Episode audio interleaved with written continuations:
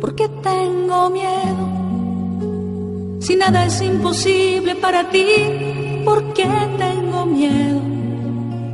Si nada es imposible para ti, ¿por qué tengo miedo? Jesús, hasta aquí puedo entender tu amor al pajarito, ya que éste no se aleja de ti. Pero yo sé, y tú también lo sabes, que muchas veces la imperfecta criaturita acaba distrayéndose un poco de su único quehacer. Coge un granito acá y allá. Corre tras un gusanito. Luego encontrando un charquitos de agua, moja en él sus plumas apenas formadas. Ve una flor que le gusta y su espíritu débil se entretiene con la flor. Sin embargo, después de todas sus travesuras, el pajarito en vez de ir a, a esconderse en un rincón, se vuelve hacia su amado sol expone a sus rayos bienhechores sus alitas mojadas y en su dulce canto confía. Santa, Santa Teresita del Niño Jesús. Es una reflexión muy linda que encontramos aquí en este día. Y nos deja ver que ordinariamente, si falta la confianza en Dios, es porque la excesiva confianza en nosotros mismos entonces el alma, experimentando la propia impotencia para el bien, se aflige con exceso, dando lugar a la turbación, y debiera ocurrir todo lo contrario.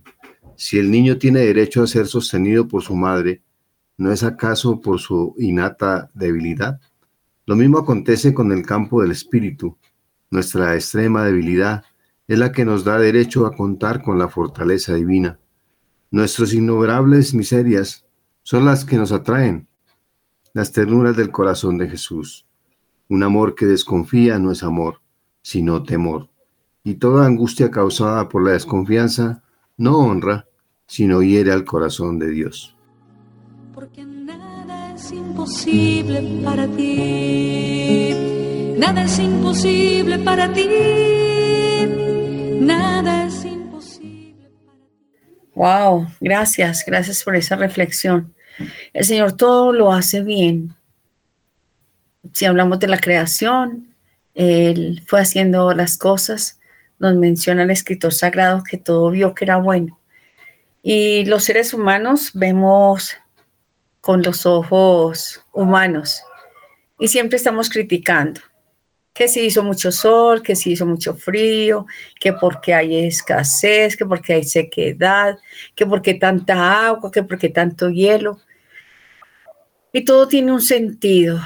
Es entender que nuestra visión debe estar en el, en el cielo, en el futuro.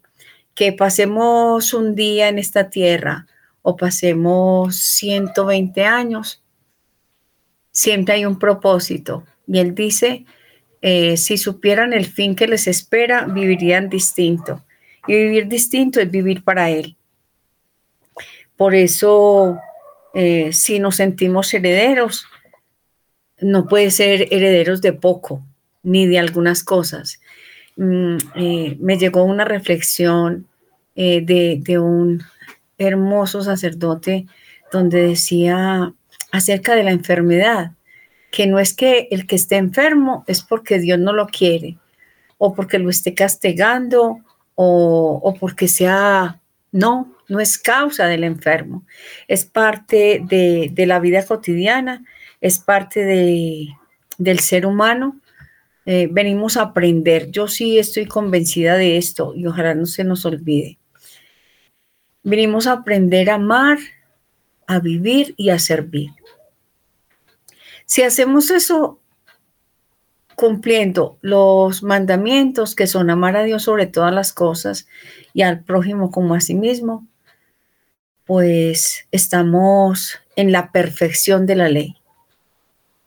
Eh, si nos miramos el mundo, todos los reglamentos, eh, los códigos, las constituciones de los países están repletas de un montón de artículos y parágrafos y corrección al parágrafo, la ley, eh, la adición a la ley, la corrección a la ley. Estamos haciendo leyes que estén de acuerdo al querer humano.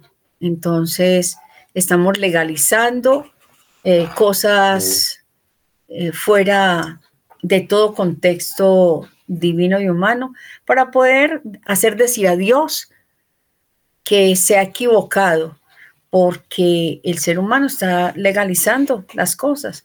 Entonces estamos diciendo casi que pudiéramos de tapar el, eh, el, cielo y decir que está de noche. Eso es lo que está tratando de hacer el ser humano.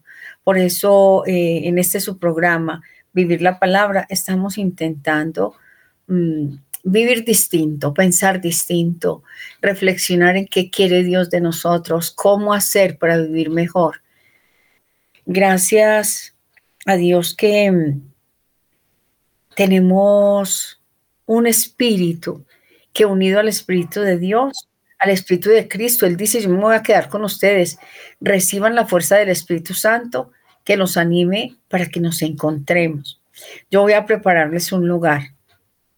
¿Cómo nos encontramos con Jesús en ese lugar? Pues muriendo para esta tierra.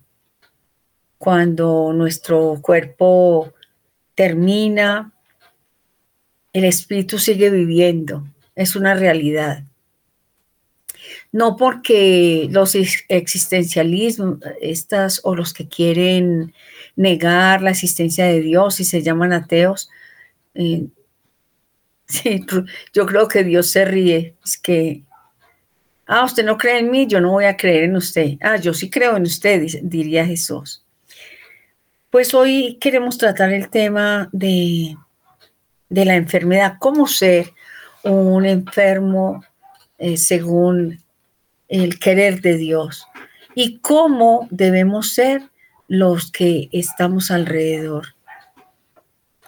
¿Qué dice Jesús de la sanación? Porque nos encanta hablar de sanación, de milagros, pero ¿qué hacemos nosotros para que se den esos milagros? Jesús sanó a muchas personas de enfermedades físicas, pero no negó la curación a aquellos que buscaban ser sanados de otros padecimientos. Mateo escribe que Cristo sanaba toda enfermedad y toda dolencia entre los pueblos. Quiere encontrar Mateo 4:23. Y nos dice, después de perdonar los pecados, Jesús cura al paralítico, confirmando así su divinidad. Por eso el maestro de Nazaret es Jesús, Dios que salva con su palabra. Al final, viendo al paralítico sanado del todo, todos quedaron admirados y glorificaron a Dios diciendo, nunca hemos visto nada parecido. Jesús demostró su capacidad para sanar a las personas física y espiritualmente cuando curó al paralítico y perdonó sus pecados. Esta lección puede ayudarte a aumentar tu comprensión de que el Salvador puede sanar todo tipo de dolencias.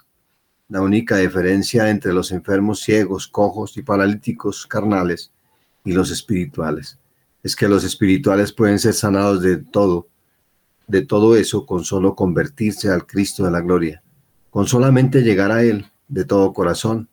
Todas las enfermedades espirituales pueden ser sanadas. Eso sí es cierto, pero yo quiero hacer un poquito, eh, leer un poco eh, la cita bíblica del Evangelio de Marcos, Marcos 2, de, ese, de esa sanación, porque queremos reflexionar un poco acerca de esto. Tiempo después Jesús volvió a Cafarnaún. Apenas corrió la noticia de que estaba en casa, se reunió tanta gente que no quedaba sitio ni siquiera a la puerta. Y mientras Jesús les anunciaba la palabra, cuatro hombres le trajeron un paralítico que llevaba tendido en una camilla. Miren esto, como no podían acercarlo a Jesús a causa de la multitud, levantaron el techo de donde él estaba y, y por él abrieron un boquete, bajaron al enfermo en su camilla. Al ver la fe de aquella gente, Jesús dijo al paralítico, Hijo, se te perdonan tus pecados. Estaban allí sentados algunos maestros de la ley y pensaron en su interior, ¿cómo puede decir eso? Realmente se burla de Dios. ¿Quién puede perdonar pecados fuera de Dios? Pero Jesús, que supo en su espíritu lo que ellos estaban pensando, les dijo, ¿Por qué piensan así? ¿Qué es más fácil? Decir a este paralítico, se te perdonan tus pecados o decir, levántate, toma tu camilla y anda. Pues ahora ustedes sabrán que el Hijo del Hombre tiene en la tierra poder para perdonar pecados. Y dijo el paralítico, levántate, toma tu camilla y vete a tu casa. El hombre se levantó y ante los ojos de toda la gente cargó con su camilla y se fue. La gente quedó asombrada y todos glorificaban a Dios diciendo, nunca hemos visto nada parecido. Jesús salió otra vez por las orillas del lago. Todo el mundo venía a verlo y él les enseñaba. El Señor se acerca al ser humano. El Señor tiende, riega la semilla y el que lo escucha y viene a Él, recibe lo que busca. ¿Qué es lo primero que Jesús da? Da confianza, está dispuesto y le dice eh, en otra parte de la escritura, vengan a mí los que están cansados y agobiados. Hay personas que no están eh, físicamente enfermas, pero está, hoy en día estamos deprimidos, la tristeza, em, eh, pocas ganas de vivir.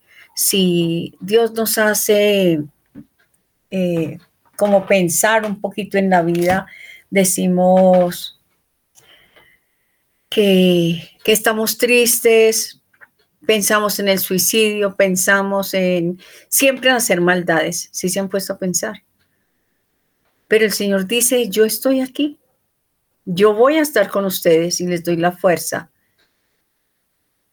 Tenemos con qué trabajar. Y a mí esta, esta cita me hace pensar en tantas cosas. Hemos escuchado muchas reflexiones de, esta cita bíblica, eh, ya la que Fred nos dio, pero me encanta cómo Jesús se admira. Eh, los dueños de la casa seguramente dirían, nos dañaron el techo.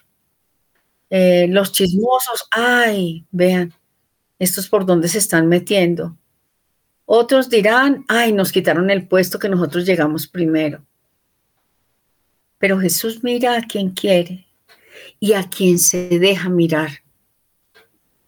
Si analizamos un poco la escritura, Jesús mira a aquel hombre tanto por la fe de quienes estaban alrededor. Estamos hablando de los que están alrededor del enfermo.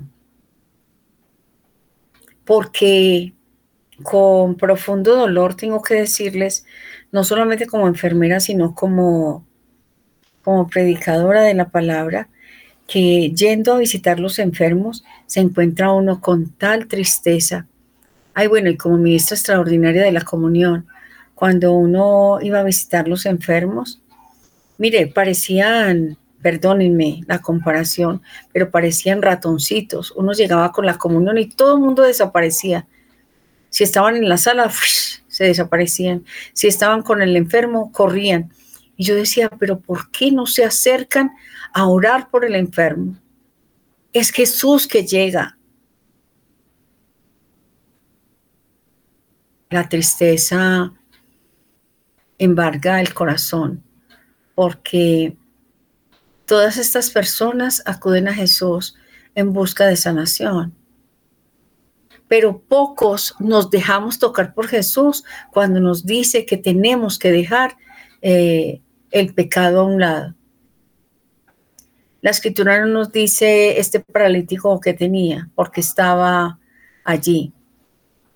Pero tu enfermedad eh, esa postración que tienes en cama, no se sabe por qué es, pero yo sí puedo decirte para qué. Como decía el mismo Jesús, para gloria de Dios.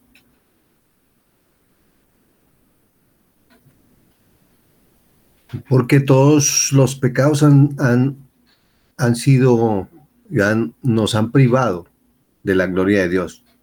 Eh, cuando Jesús le dice en las primeras frases, al paralítico, tus pecados son perdonados. Todos los que están presentes ahí, como decir los, los mirones, los que los que llegan a, visitar al enfermo solo para ver cómo está, eh, qué cara tiene, cómo está quedando. Pero como decías tú ahora rato, no se preocupan por saber si, si su familia tiene cómo alimentarse, si tienen alguna necesidad, si necesitan ayuda en los quehaceres de, de ese hogar. Pueden llegar muchas personas, pero solo a mirar. Pero Jesús se, se, va y mira la fe de los cuatro que lo llevaban. Y eso le impulsa a él a, hacer el milagro también. Sí, porque no habla del enfermo. Sí. Dice, mira la fe que tienen estos. Por esa fe que ellos tienen. Aquel que no pidió nada le dieron. Sanar al enfermo. Muchas veces nosotros podemos ir a visitar a un enfermo, pero no nos llama la atención orar por él. O decirle a los que están presentes, venga, oramos por él. Pero fíjate, escuchemos esta melodía y pensemos qué actitud tenemos nosotros cuando vamos a visitar a un enfermo. Y si tenemos enfermo en casa, y si tú estás enfermo, piensa qué actitud tienes para esa visita de Jesús.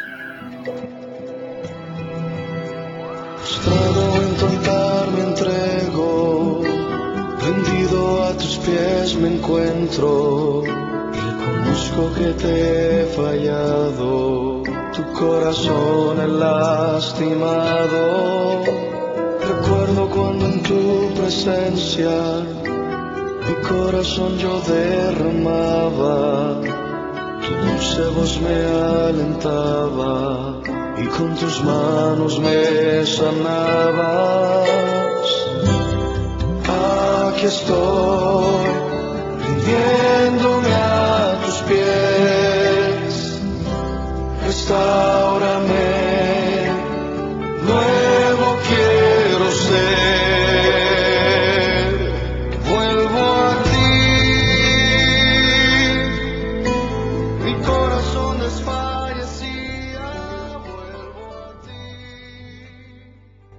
Eh, hemos tenido la oportunidad de, visitar enfermos y algunos van a decir, mmm, esta nos está mirando. Fíjense que qué tristeza hablar con alguien que está postrado en una cama que dice, oye Doris, parece que a nadie le importa lo que yo siento. Hay que pensar qué quiere el enfermo. ¿Qué quiere el enfermo? que se apiaden de él. Mm, ¿Qué nos da la Biblia acerca de esa, de esa sanación eh, que Jesús ofrece? Pues nos habla de el buen samaritano, del que vamos a hablar ahora más tarde. Pero estamos hablando del enfermo, aquel que necesita de, de ti, de mí. Muchos, con profundo dolor lo digo, porque tuve la experiencia de, de unos hijos que iban a visitar al papá, pero parecía que estaban anhelando que se muriera. ojo, no estoy juzgando, les estoy dando la palabra que me dijo su papá y decía, es que me da mucha tristeza. Yo decía, pero ¿por qué esa tristeza en sus ojos? Decía, es que solamente vienen a, y me dicen, váyanse tranquilo, váyanse tranquilos, que nadie sabe cuándo me voy a morir yo.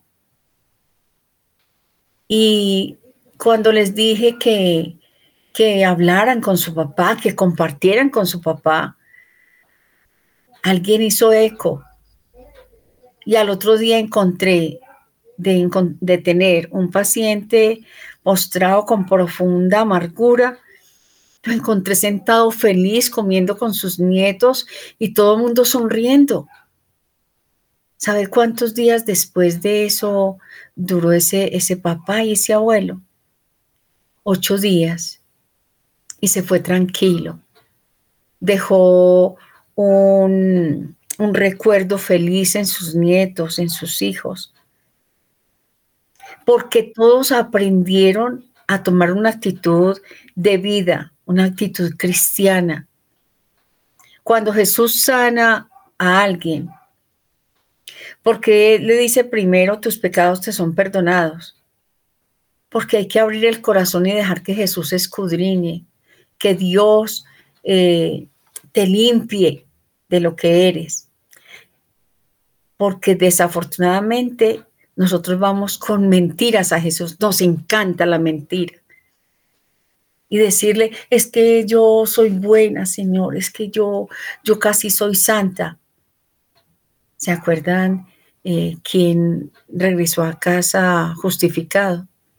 Aquel que dijo, eh, Señor, yo soy un hombre bueno. Yo estoy aquí rezando porque yo sí te amo. En cambio, el otro en la puerta no se atrevía a mirar y decía, Señor, perdón porque soy un pecador. Tal vez aquel paralítico era ese que decía, pues si estoy enfermo no merezco nada. Pero los que estaban alrededor hicieron que se diera ese milagro. Porque el evangelista Juan nos dice, mis ovejas oyen mi voz y yo las conozco y me siguen. Y yo les doy vida eterna y no perecerán jamás, ni nadie las arrebatará de mi mano. Mi Padre que me las dio es mayor que todos y nadie las puede arrebatar de la mano de mi Padre. Estar contento y convencido que Dios tiene poder y que la enfermedad no es una ausencia de Dios ni es un castigo, es una condición humana que a veces pasa porque buscamos la enfermedad, porque se presentó una situación fortuita. Y voy a utilizar la expresión de, del sacerdote, de porque estás de malas, porque te, te, te pasó, porque te tocó en lotería genética, no sé cuál sea la condición. Pero Jesús, andando por Judea, por Galilea, por Samaria, iba diciéndoles, no decía, estos de aquí son más culpables que los de allá, sino que les decía, ah, que caminaran en el temor de Dios. ¿Cuál temor? No, ay, me va a castigar, no. El temor de ofenderlo.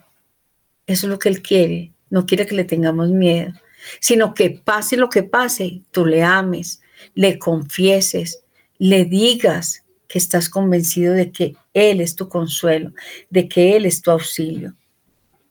Tenemos mucha teoría, sobre todo Colombia tiene un, eh, una historia de, de vida en Dios grande. Pero para eso tenemos que querer tener un encuentro sanador con Jesús. Y lo primero que Jesús sana es cuando tú le dices, Señor, heme aquí, soy un pecador. Ser paralítico en los tiempos de Jesús, como aún sigue siendo hoy, eh, condenaba a la persona afectada a vivir dependiendo de los demás y por tanto a no tener ni capacidad de decisión ni relevancia a la hora de asumir responsabilidades. En aquel tiempo era más grave todavía porque se pensaba que la enfermedad era consecuencia de los pecados cometidos, con lo cual no solo uno tenía que cargar con la cruz de la enfermedad, de las limitaciones, sino también que asumir que los demás pensaran que lo trataban y como un pecador. La vida del paralítico se reducía a una rutina permanente, donde por las mañanas sus familias los sacaban a la, puerta de la casa, eh, o las entradas del pueblo, de la ciudad, y en las plazas, en lugares de harto tránsito de personas, con la con la intención de que pasaran extendiendo la, el brazo, la mano, pidiendo limosna por caridad. Al finalizar la jornada lo recogían y así pasaba el día, pasaban los días. Pero nos habla este paralítico de Cafarnaún que tenía amigos. Y por esa, por esa situación de esos amigos, que lo llevaron y lo pusieron al, al frente del Señor. Imaginas tú, pues él en, en, su momento pensaría eh, pues que estaba que estaban haciéndole dar pena de pronto, ¿no? Bajarlo por un techo de una casa, y toda esa situación y lleno de gente ese salón. ¿Te imaginas tú la, pena del paralítico? Porque no, pues, no sabía que, a qué lo llevan los amigos. Cuando se encuentra al frente del que sana y cura, la emoción tan grande cuando, cuando lo sana. ¿Cómo sería la sorpresa cuando le dice tus pecados te son perdonados? Con la grandeza de Dios, me imagino que le pasó toda su historia por enfrente y, y pensemos cuánta tristeza habrá sentido y cuánto arrepentimiento, porque, bueno, yo no sé ustedes, pero cuando a mí el Señor eh, ha desnudado mis pecados, he sentido muchísima vergüenza, pero porque yo le he dado autorización, Señor, que me falta, que me sobra. Yo ya les había contado a ustedes que cuando le dije, Señor, pues yo creo que como que estoy, bueno, no tanto iba para el cielo, pero yo pensaba que, que ya estaba como, como bien encaminada. Cuando le digo, muéstrame, ay Señor, llegaron a la puerta de mi casa mis pecados, las personas a las que yo había ofendido. Y, créanme que llegó gente de cuando yo estaba pequeña. Y ¿Y saben cuál fue mi justificación? Qué pena con Dios. Pero es que yo estaba pequeña. Sí, Doris, pero yo también estaba pequeño y tú, tú me, me ofendiste, tú me pegaste, tú me dijiste. Ay, me dio tanta pena con Dios. Lloré. No pataleé porque no, no me dio rabia, sino que me dio pena y vergüenza y le dije gracias. Gracias Señor por mostrarme. Ojalá usted hermano, usted hermana que está escuchando este programa, le diga hoy al Señor, muéstrame Señor, ¿qué tengo guardado en el corazón? Para sentir ese, ese profundo amor dentro de su alma y saber que ha cambiado algo dentro de usted, así como el paralítico me imagino sintió esas palabras fuertes cuando Jesús le dice con firmeza y claridad, ¿no? Contigo hablo, levántate, coge tu camilla y vete a tu casa. Qué, qué asombro sentiría él al ponerse de pie y sentir que todas sus articulaciones respondían a la, a la voluntad de su cerebro y comenzar a caminar. Yo creo que el gozo es desbordante y decir, él, estoy sano, puedo andar, estoy vivo. Aleluya, gloria a Dios. Y en ese encuentro con, con Jesús, después de sentir vergüenza de sus pecados, eh, siento que miro a Dios con tanta, con tanta ternura y con tanto anhelo de, de Él, de tener a Dios en el corazón, que inmediatamente Jesús le dice, levántate, toma tu camilla y vete. No creo que le hayan mirado a nadie. Nos dice la escritura que se agachó con obediencia, tomó su camilla y ¿saben qué me llama la atención? Que ahí sí hubo espacio para que él saliera. De eso yo nunca había escuchado hablar a alguien, pero pienso, nosotros somos un impedimento para la gloria de Dios, para la sanación. Este hombre toma su camilla y nadie lo paró. Se fue. No nos dice qué pasó con, con los otros que los llevaban. Supongo que ya felices se fueron atrás de él. Y uno que otro tuvo que haber mirado a Jesús eh, como yo también necesito algo, pero en este momento me voy con mi amigo. Todos necesitamos algo. Las personas que van a visitar un enfermo no es porque estén libres de enfermedad, pero tal vez estén más enfermos y más a punto eh, de, morir que el mismo que están eh, postrado en una cama. Eso nos dice que de pronto nosotros, muchos de los bautizados, eh, no estamos paralíticos físicamente, sino espiritualmente.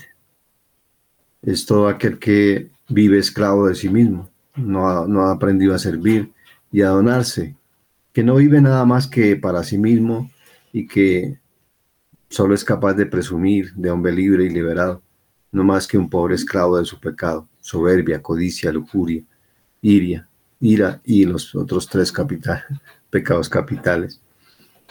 Si este paralítico no tiene la suerte de contar con cuatro amigos que le hablen del Evangelio de Jesús, el atrevimiento de llevarlo en volantas a donde, a donde está él, es decir, a la iglesia, este paralítico moriría como ha vivido. Nosotros debemos rodearnos, o los enfermos, que la gente que esté alrededor de ellos lo, lo lleven y tengan fe en Cristo para que lo lleven a ese lugar, como esos cuatro amigos que llevaron a este, que sean, que sean eh, dispuestos. dispuestos en la fe y que le lleven palabras de aliento de que hay un Dios que existe y no se ha muerto, está resucitado. Efren, es que tenemos muchos paralíticos aquí estamos pensando tal vez solo en aquel que está en una cama o en una camilla, como el de la cita bíblica, pero, pero el Señor no se queda, no se queda corto. Muchos paralíticos, gente que no conoce la palabra, gente a los que estamos alejando de la palabra del mismo Dios. Porque dicen, no, pero si, si esto hace este que, que va a la misa, este que habla de Dios, ojo, puede ser que no esté siendo testimonio. La gente de todas formas va a criticar. Y como aquel que está lejos quiere que nos alejemos, pues va a criticar. Pero el Señor siempre está diciendo que invitemos a otros. ¿Cómo puedo hacer, a veces ni siquiera de hablarle a la persona que está eh, en pecado, que está haciendo, no sé, digamos, un padre que maltrata a, a, su esposa y a los hijos, una madre que abandona a sus hijos. Háblale a Jesús de él. Ten la fortaleza de abrir ese boquete en ese techo y decirle, Señor, en la familia de allá te necesitan. Ese hombre te necesita y sentir el dolor de que esta persona se está condenando por lo que está haciendo.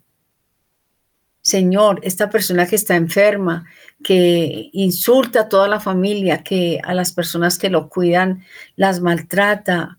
Conozco enfermos que no pueden moverse de una cama y cuando llega algún familiar eh, o algún niño, generalmente, o un joven o una mujer, se acerca a ayudarlos, perdóneme la expresión, las mechonean, les dan puños, las golpean ¿Qué están haciendo? Cobrándole a aquella persona que los está cuidando lo que están viviendo y la persona está tratando de ayudar. Alguna vez cuando recién empezábamos a predicar en Radio María, me llamó una hija y me dijo, Doris, yo amo a mi mamá, pero estoy tan dolida de que ella solamente tiene insultos y palabras de desaprobación para mí. Este llamadito es para los enfermos, para que seamos eh, un poco más dóciles. Y me encanta que nos encontramos con que los aspectos físicos de los milagros del Salvador a menudo simbolizan verdades espirituales.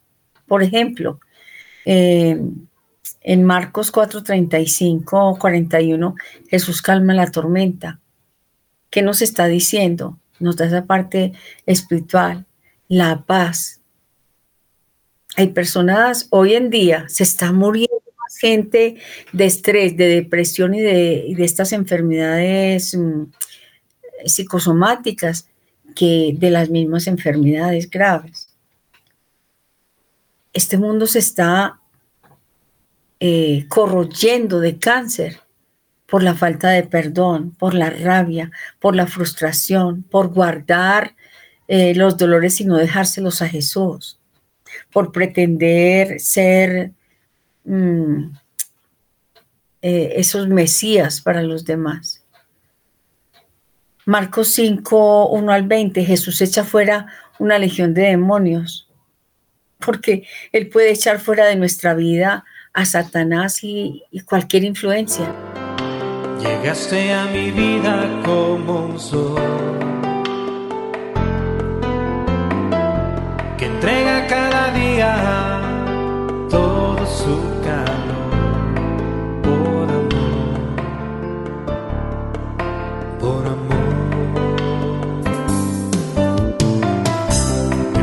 si me quedo, si me voy.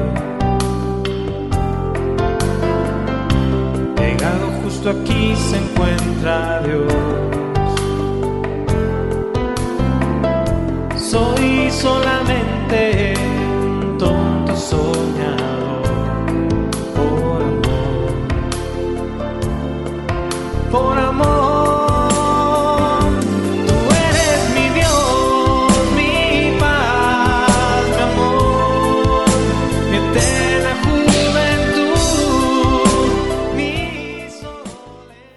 Somos herederos de todo lo que Dios nos ha dejado por ser hijos de Él. Y muchos no sabemos que en la cruz Dios nos ha dejado beneficios que tristemente no sabemos disfrutar.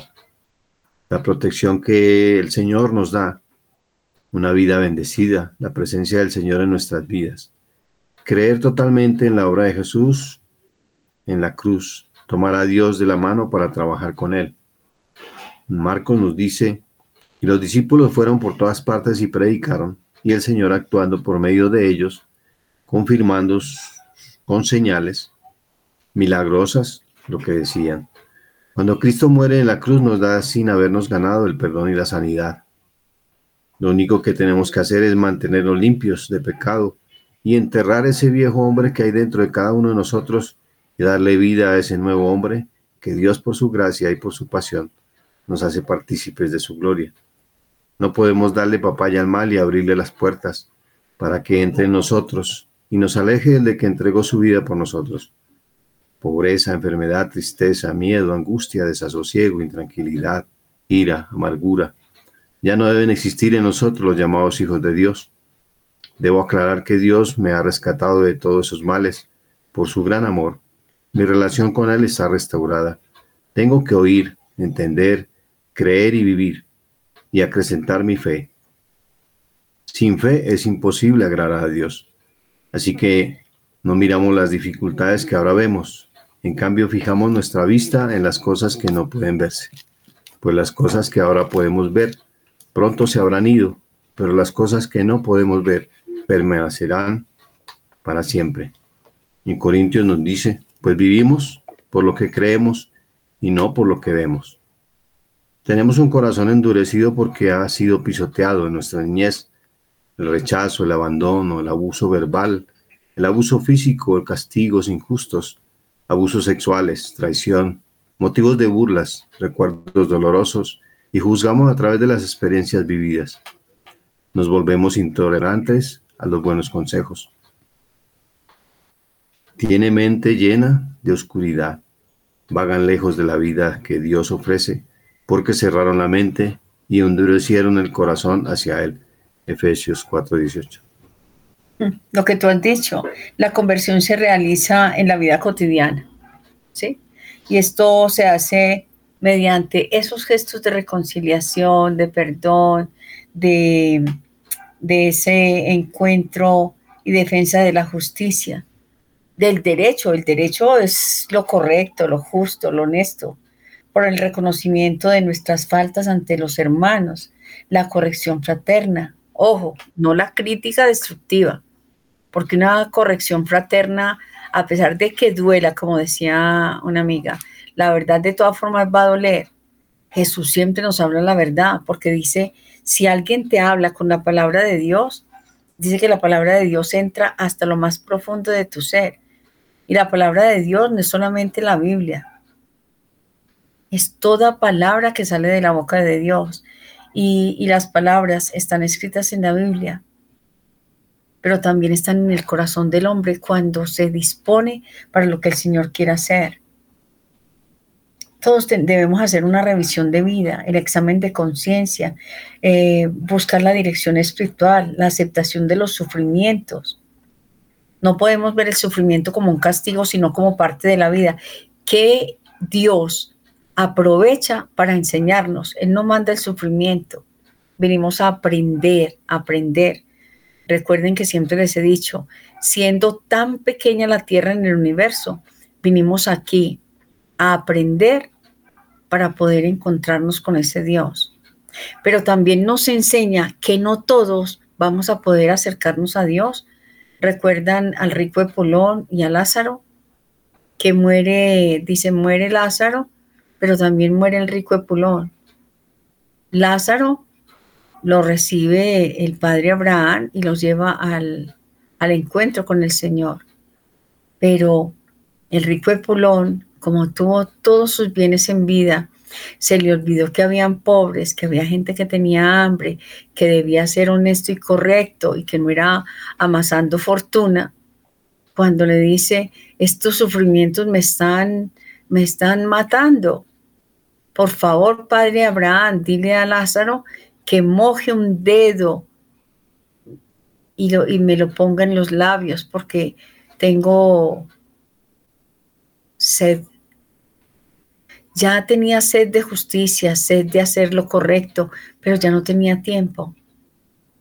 Este programa acerca de, cómo ser un buen paciente, de cómo ser sanados, de cómo permitirle a Dios sanar y cómo ser buenos cuidadores, buenos familiares, no ir solamente a chismosear cómo está quedando, ni, ni cómo va a quedar, ni si se va a morir, porque eso es lo que hacemos. ¿Cómo se va consumiendo? Ajá. Tenemos que ir a dolernos de que aquella persona, digamos que, que ha tenido una vida muy santa, vamos a orar para que el Señor tenga misericordia de él. Tomar la cruz cada día y seguir a Jesús es el camino más seguro de la penitencia. A veces es a través del dolor, a través del sufrimiento. Reconocernos eh, salvados por Cristo, porque Él siempre está atento a nuestras necesidades. Que cuando no debemos vivir otra cosa, sino ese sufrimiento hasta el final, un enfermo terminal de cualquier enfermedad, así como le pasó a mi hermanito, cuyo vehículo, su cuerpo, no soportó más Muchos están, están pasando enfermedades como esta y yo les digo, acérquense a sus pacientes. Pacientes, acérquense a Dios, acérquense a su familia, no peleen. Da tristeza, da dolor, da rabia. Busca al sacerdote que representa a Jesús y deja que Él te escuche. Cuéntale tus cuitas, tus pecados, tus nadas para que Él te levante. Jesús siempre se ocupa ¿Recuerdan cuando levantó del ataúd al hijo de la viuda? Como resultado de su expiación, nosotros nos levantaremos de la muerte en la resurrección. Se ocupó de una mujer que para la época valía menos que una oveja. Y le devuelve su hijo. Y cuando el hijo quiere eh, seguir a Jesús, él le dice, no, vete a tu casa. Porque le da la alegría a esa madre, porque ya lo, lo había perdido. Eucaristía y penitencia. Eh, esto es para ti. Piensa, ¿qué necesitas para ser sanado por el Señor? ¿O qué necesitas para ser un buen discípulo? la cercanía con Dios a veces nos exige los sacramentos. Tuve la oportunidad de saber de, una mamá con un cáncer terminal que la consumió, pero que sufrió, escúchenme, más de siete años postrada en una cama con llagas en las llagas. Y a nadie se le ocurrió que necesitaba simplemente el perdón de sus pecados. Que porque no eran, no eran católicos. Y ella necesitaba para su paz, para el encuentro con el Señor, necesitaba la confesión de sus pecados. Todo por la terquedad de los corazones. Es que no creo, bueno, crees en Jesús, pues dile, Señor, qué es lo que hay que hacer en este caso. Si usted es uno de esos visitantes. Si usted es un ministro extraordinario de la comunión que no siente el amor perfecto, pídaselo a Jesús. Hay personas que les da terror, conozco, personas que les da terror visitar a los enfermos. Conocí unos hijos que amaban mucho a su papá, pero no querían acercarse a él porque lo veían sufriendo tanto. Eso es un respeto humano. Cuando ellos abren su corazón y van y abrazan a su papá, se acercan, lo viven con él, claman al cielo para que tenga misericordia porque estaba sufriendo mucho. Lo que ellos encuentran con su Padre y con Jesús es ese amor perfecto que Él, su papá, había manifestado por ellos durante toda su vida. Qué distinto hubiera sido o sería hoy la vida de estos jóvenes si no hubieran hecho caso a, esa, a ese llamado que el Señor les hacía de sanar. Es que muchos de los enfermos que tenemos en casa no necesitan sino saber que existe alrededor de ellos personas que los aman. Y al rodearlos de amor, mira que cuando un enfermo se, se siente rodeado de amor, le da nuevas fuerzas. El espíritu revive y sonríen, aunque el dolor esté ahí. Sí. Lo, lo viviste con tu sobrina. Cuenta. Sí, pues acabamos de llegar de visitar a, mi sobrino en Medellín y, y fue yo creo que un compartir maravilloso de encontrar una familia que la ama, esta niña con los dolores mm, más impresionantes en su cuerpo, pero podía sonreír a pesar de que había momentos en que se se quedaba en silencio y en llanto profundo, miraba alrededor y se sentía feliz, la vimos feliz de, sentirse amada, de sentirse consentida desde, desde sus sobrinos tan pequeños hasta los más viejos de la casa, hicieron la diferencia. Y tal vez en todas nuestras casas estamos viendo eso, pero pero no, no estamos conscientes de que estas personas nos necesitan. Entonces solamente estamos como pendientes a ver qué cara está haciendo o si ya se está muriendo. Míralo con vida. Es esa persona que necesita que le digas que Dios la ama, que te necesita.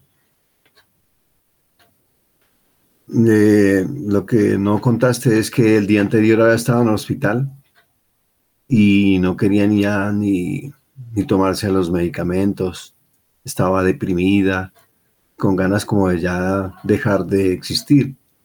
Pero los médicos toman la decisión de mandarla para la casa con todos los medicamentos necesarios para el dolor. Y consigue personas que, bueno, una cama, una cama de hospital, todo, todo armado en la casa.